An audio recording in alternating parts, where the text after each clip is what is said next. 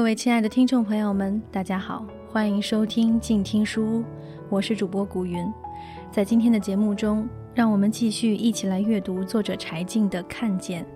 今天要阅读的章节是本书的第六章：沉默在尖叫。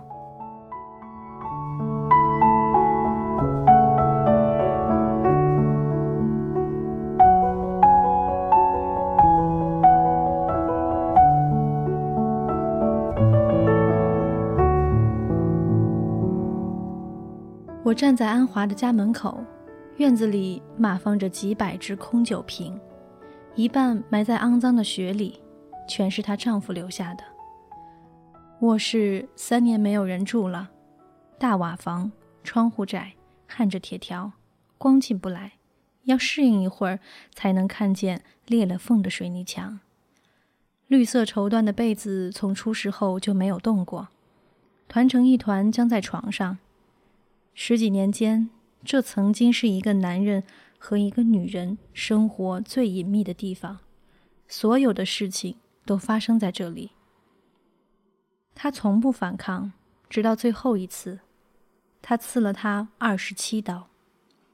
卷宗里说，地上、墙上全是血迹。警察说，死者死的时候还被绳子捆着，浑身是血，血肉模糊。很多杀人案件都是一刀致命，像这样的情况确实不多见。他说，死者眼睛睁得很大，脸上都是难以相信的表情。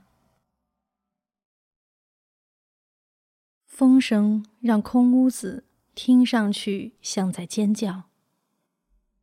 在东方时空时，我看过法学会的一份报告，各地监狱女性暴力重犯中，杀死丈夫的比例很高。有的地方达到了百分之七十以上，每一个数字背后都是人。男人死了，女人活着的都是重罪，死缓，死缓，无期，无期，无期。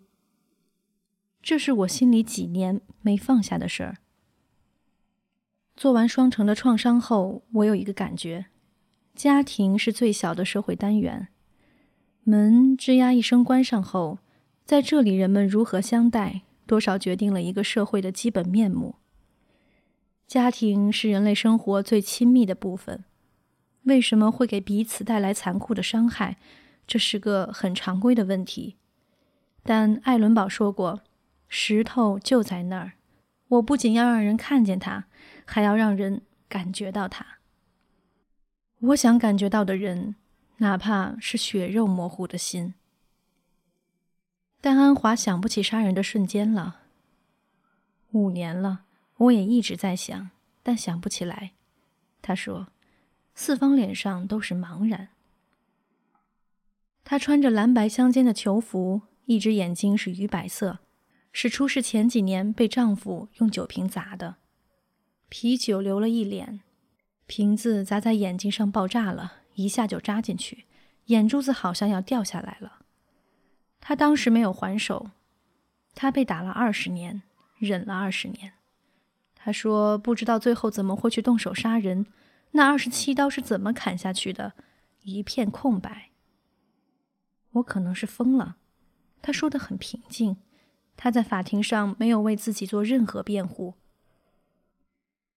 村子里七百多人联名请求法院对他免于处罚，死者的母亲就住在紧挨着他们卧室的房间里，八十多岁了，为他求情。他是没办法了，没办法了呀。我问他打过您吗？老人说，喝醉了谁也不认，一喝酒就拿刀，成宿的闹。小豆用铁棍把丈夫打死了，打在脑袋上，就一棍。他连挡都没挡，大概根本没想到。他被判死缓，已服刑八年，但他始终不相信他死了。他有一张尖细的青白色的脸，眼睛威胁，一边说一边神经质地摇着头：“他不会死的。”我愣住了。什么？他说：“他还没把我杀死，我死了他才能死，我没死他怎么能死呢？所以。”我不相信他会死的。他十五岁时嫁给他，相亲的时候，他瞪着眼睛看着他：“你嫁不嫁？”他从第一眼就害怕他，一回到家，他就好像审你似的。他不允许我跟任何男人说话，和女的也不行，我自己的家人都不允许。老担心别人挑唆我不跟他过，他就会对我动手。用什么打？皮带、鞋底子。不听话，把你绑起来，拿皮带溜。皮带抽在光的皮肤上，噗的一声，他被吊着，扭着身子，尽量让他打在背上，尽量不叫，怕别人看见羞耻。他从不打他的脸，打得很冷静，反正夜还长。结婚八年，他从来没穿过短袖衣服，不能让别人看见身上的伤。他最怕的不是打。而是不知道什么时候来，晚上睡着睡着脖子一冰，是他把刀子放在他的脖子上，就着他的头发往后拉，把整个脖子露出来。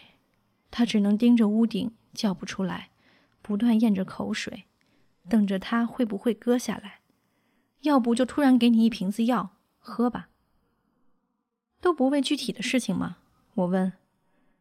他说：“你别管为什么，因为你长大了，你死吧。”他抬起恍惚的眼睛问我：“我长大了就该死吗？”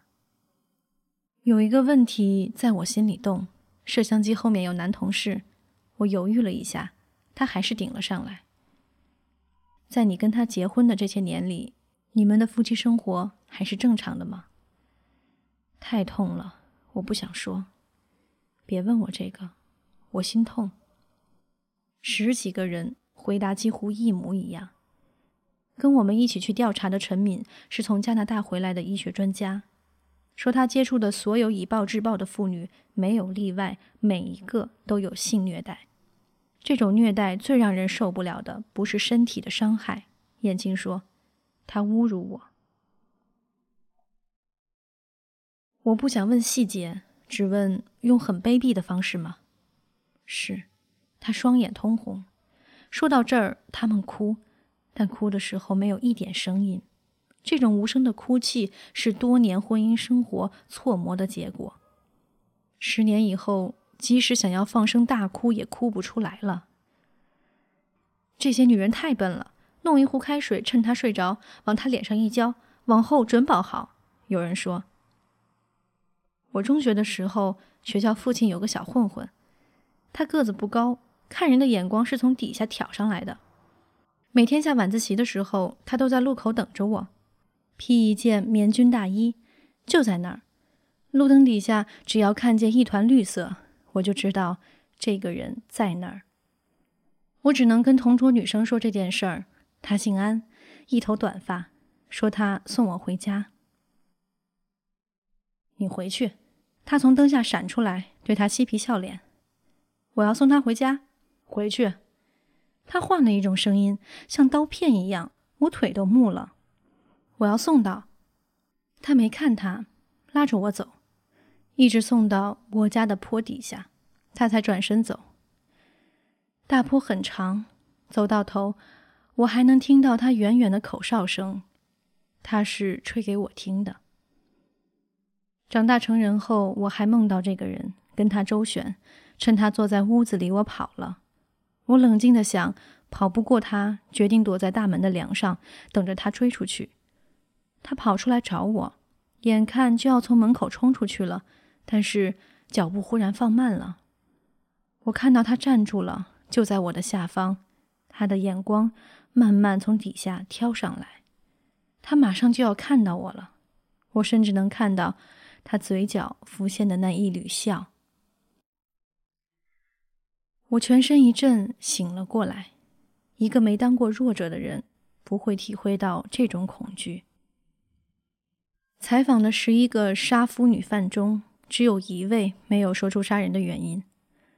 我去他娘家，他姐把我拉到一边，迟疑再三，对我说：“你不要问了，他不会说的。他为什么要杀他？因为出事那天，他赤条条的去了两个女儿的卧室。”什么？他姐紧紧的扯着我的衣服，不要，不要出声。回身只给我看卧室门上深绿色的荷叶扣像是被撕开了，只剩一个螺丝挂着，悬在门框上。这是那个人撞坏的，他把我……他没说下去。如果不是这样伤口一样的荷叶扣，和这个四十多岁的女人脸上惨伤羞耻的表情，我很难相信这是现实。院子里上百只翠绿的绿瓶子直插在深灰的脏雪里，乌黑的口森森朝上，是这个男人曾存在的证据。这些女人结婚大都在七十年代，没受过教育，没有技能，没有外出打工的机会。像栽在水泥之中，动弹不得。安华也求助过村书记，村里解决这件事情的方式是把她丈夫捆在树上打一顿，但回家后她会变本加厉的报复，别人不敢再介入。妇联到五点就下班了，她只能带着孩子躲在家附近的厕所里冻一夜。全世界都存在难以根除的家庭暴力。没有任何婚姻制度可以承诺给人幸福，但应该有制度使人可以避免极端的不幸。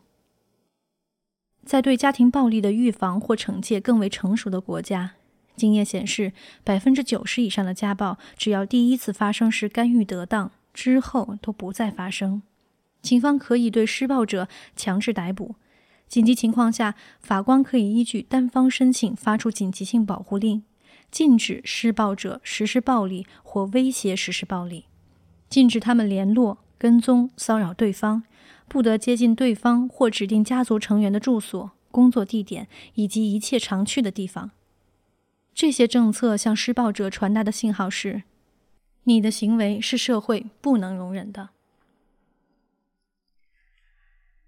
但直到我们采访时，在中国，一个男人仍然可以打一个女人。用刀砍他的手，用酒瓶子扎他的眼睛，用枪抵住他的后背，强暴他的姐妹，殴打他的孩子。他甚至在众人面前这样做，不会受到惩罚，只因为他是她的丈夫。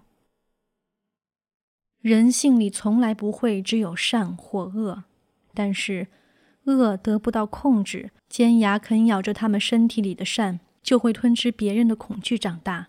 或者一口一口的酒咽下去，最后一夜，血红的眼睛睁开，人的脸也许在背后挣扎闪了一下，没有来得及尖叫，就在黑色的漩涡里沉了下去。暴力一瞬间反噬其身。他们都说最后一天他特别不正常。小豆说，好像那天晚上不把我杀死，他绝不罢休。你怎么感觉出来的呢？因为他看着表呢。这个动作怎么了？给我一种感觉，就是他在等时间。那时候我记得特清楚，四点五十，天快亮了。他说：“嗯，快到五点了。”他说：“你说吧，你自己动手还是我来动手？”你那天晚上看他的眼睛了吗？我看了，他的眼睛都发直了，血红血红的，一晚上了。他有过一个机会逃掉，拉开门想逃到娘家去，被他用刀抵着后背压了回来。他把心一横，是不是我死了就算完了？他说：“你姐姐、你父母、孩子，我一块炸了他。”我当时想，我一条命还不够吗？我跟他生活了八年，还不够吗？我就顺手抄起棍子打了他。就这一下，他都不知道自己使了多大劲儿。打完之后，小豆不知道他死了。我说：“怎么出血了呢？”我还擦了擦。他擦完血，抬头看了看表，对倒在床上的人说：“真到点了，五点了，你睡吧，我上法院跟你离婚。”他就抱着孩子走了。后来他是在法院门口被抓住的。这么多年来反抗过吗？我问他。没有。从来没有反抗过，这是最后一次，也是第一次。燕青拿起的枪是她丈夫的，她在一家煤矿当私人保镖，她喜欢玩枪，有次子弹没拿好，有几颗掉在地上，她捡起了一颗上了膛，拿枪口指着他：“我喊一二三，你捡起来。”她怀孕七八个月了，扶着肚子半弯着，把沙发底下的子弹一粒一粒捡起来。她端着枪对着他的背。她说：“我认为他肯定会开枪，我觉得我马上就会听见枪响。”他要他生个儿子。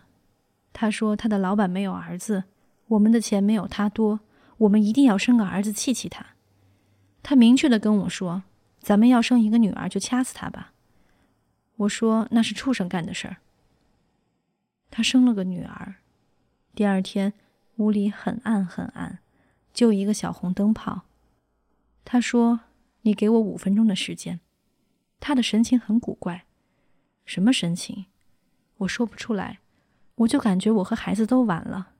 他冲着孩子真去了，我就拽他，我拽他，他把我一下子打到一边了。我看他的手冲孩子的脖子去了，我就拿起了枪，我就给了他一枪。他说，在这种情况下没有第二个选择。你的判决结果是什么？无期。无期的意思就是你的一辈子。为了我孩子，我死我也值。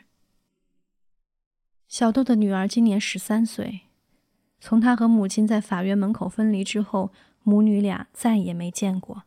他连去一趟监狱的钱都没有，除了逮捕证上，他妈妈也没有照片。他说想不来他妈什么样子。我蹲在他面前说：“我见过你妈妈，你长得跟他很像。”他尖细的小脸微微笑，眼睛略有一点斜，有点害羞又高兴。外婆拉住孩子的手递给我：“是啊，跟他一模一样。”俺这孩子冤呐，手裂的，你看手冻的，这个手冻的都流血。我啥也不要求，我就要求他早点回来，管他孩子，到我死的时候能跟我跟前儿送个灵就行了，中不？我啥也不要求。我不知道该说什么，中不？他们一老一小，两只手都放在我的手里，摇着。我蹲在那儿无法作答，他的声音越来越颤抖，我突然有点害怕。您别激动。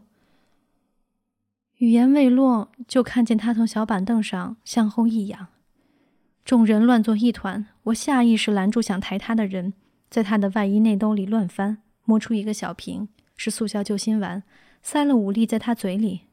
可是他已经完全无法吞咽了。最可怕的是他的眼睛。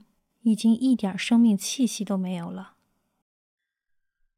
那一刻，我跪在冰冷的地上，扶着他僵直的身体，心想他已经死了。天哪！五分钟之后，他缓过来，被扶到屋子里。他的孙女很冷静。我姥姥常常这样的。发作的时候你怎么办？去找邻居。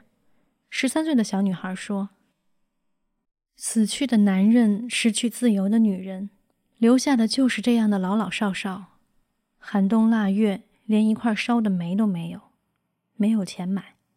老人病了就躺在床上熬着，孩子们连院门都不出，不愿意见人。我们能做的，只是去监狱拍摄时，让孩子去见妈妈一面。找了很久才找到安华的儿子，他十九岁，终日不回家，也不说自己吃睡在什么地方。零下二十多度，没有外套，穿一个袖口脱线、脏得看不出颜色的毛衣，坐在台阶上，头发蓬乱，恍恍惚惚。你为什么不回家？我问。回家想俺妈，你让俺妈回来吧。又是这句话。我带他们去了探视室，两个孩子看见穿着囚服的妈，老远就哭了，一边走一边像娃娃一样仰着脸喊妈。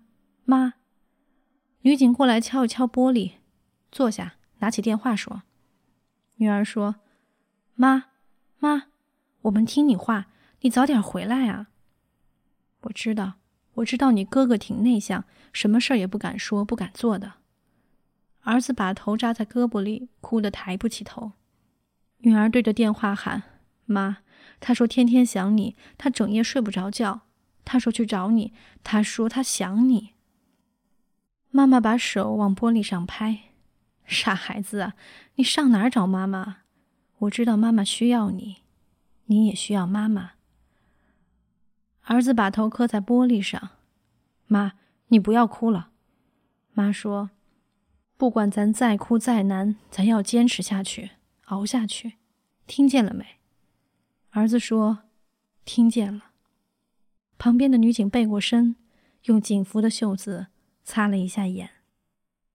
每年的三八妇女节，这些女犯中或许有人可以因为平时表现良好而得到减刑，那样有生之年也许能看着孩子长大。小豆对我说：“他热爱这个节日，但是，一年为什么只有一个三八节呢？”我想了解这些死去的男人，但是每家的老人都烧毁了。跟死者有关的照片，从没人跟孩子谈起父亲被母亲杀死的父亲。我问孩子有想过他吗？有，想念什么呢？他笑的时候，他给你一个微笑的时候，简直就像把世界都给了你的那种感觉。他脸上的伤痕是父亲用三角铁砸的，在鼻梁和眼睛之间。我找到了小豆丈夫的哥哥，问他有没有弟弟的照片。这个男人叹口气，从门后拽出一把扫帚，举起来，往中间那根粗房梁上一扫，飘下一张身份证。他拿抹布擦了一下，递给我，眼睛一湿，看吧，八年了，没舍得扔，也不想看。我很意外，这不是一张凶恶的脸。这是一个看着甚至有点英俊的男人，笑容可掬。我问安华的孩子：“你知道你爸爸为什么会这样，总是喝酒，总是打人吗？”不知道。这个世界上有人联系他吗？哎，不知道他。你觉得他除了暴力之外，有没有其他能跟别人交流的方式？喝酒。他们几乎是村子里最贫穷的人。几乎都酗酒，喝的时候咒骂赚了钱的人，回家打老婆孩子。有人说，这些人只是农村的失败者，城里没有。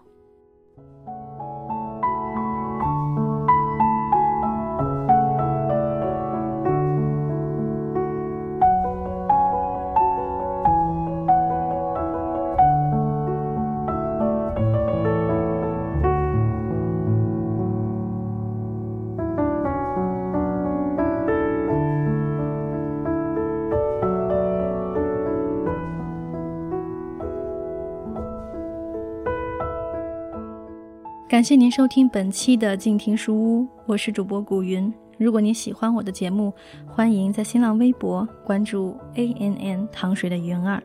让我们下期再见。